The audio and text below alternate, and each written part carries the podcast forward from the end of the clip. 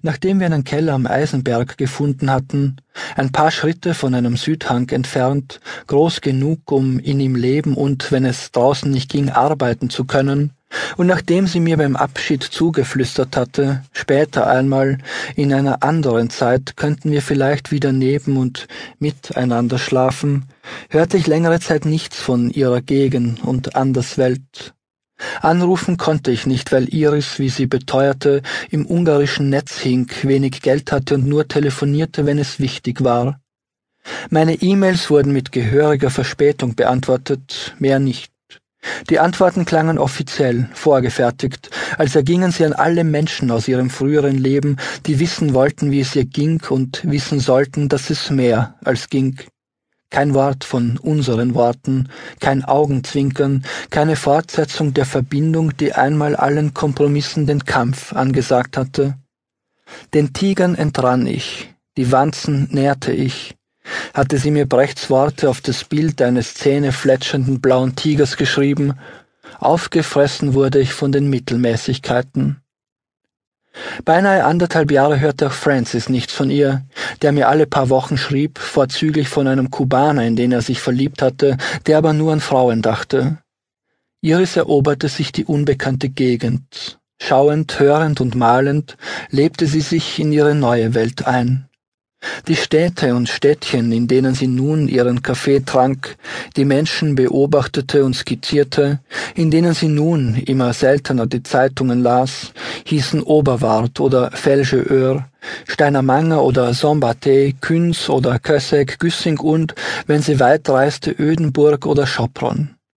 In Güssing traf sie bisweilen einen weißbärtigen Maler, der aus Polen geflohen war und fantastische, beklemmende Bilder voller menschlicher und menschenähnlicher Gestalten malte, Tiere, Käfige, verzwickte Geilheit, Schnapsflaschen und Hinkebeine. Nahe Oberwart saß sie abendelang im Vierkanthof eines Dramatikers mit wildem Bart, der ihr die Geschichte der Gegend in Geschichten erzählte, mit sanfter Stimme von seiner Liebe zu dem Strichland erzählte, den sie zu malen begonnen hatte und in dem er gerade dieser Liebe wegen seit Jahr und Tag angefeindet wurde.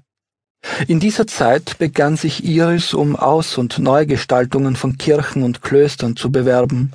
Iris, Kirchen, Klöster. Noch beim Niederschreiben hörte sich seltsam an. Und allmählich konnte sie hier ein neues Altarbild malen, da einen Meditationsraum gestalten, anderswo einen Kreuzweg verfertigen. Sie brauchte Geld, um ihre neuen Bilder, von denen ich keines je gesehen habe, malen zu können und weil man immer wieder eine Anbetung der Könige, eine Marie-Verkündigung, ein letztes Abendmahl oder eine der tausenden biblischen Szenen haben wollte, und weil diese Arbeiten, von denen ich etliche gesehen habe, geschätzt wurden, wurden die Auftragszuschläge häufiger, malte Iris immer mehr und, wie sie meinte, immer aktuellere biblische Geschichten, bis nicht mehr sie sich um Aufträge bewarb, sondern die Aufträge und Aufträger zu ihr kamen. Da wurde sie fordernder. Sie begann Vorschläge zu machen, den Sinn eines Auftrags in Frage zu stellen, ihre Meinung dagegen zu halten, was ein gutes Altarbild sei und warum.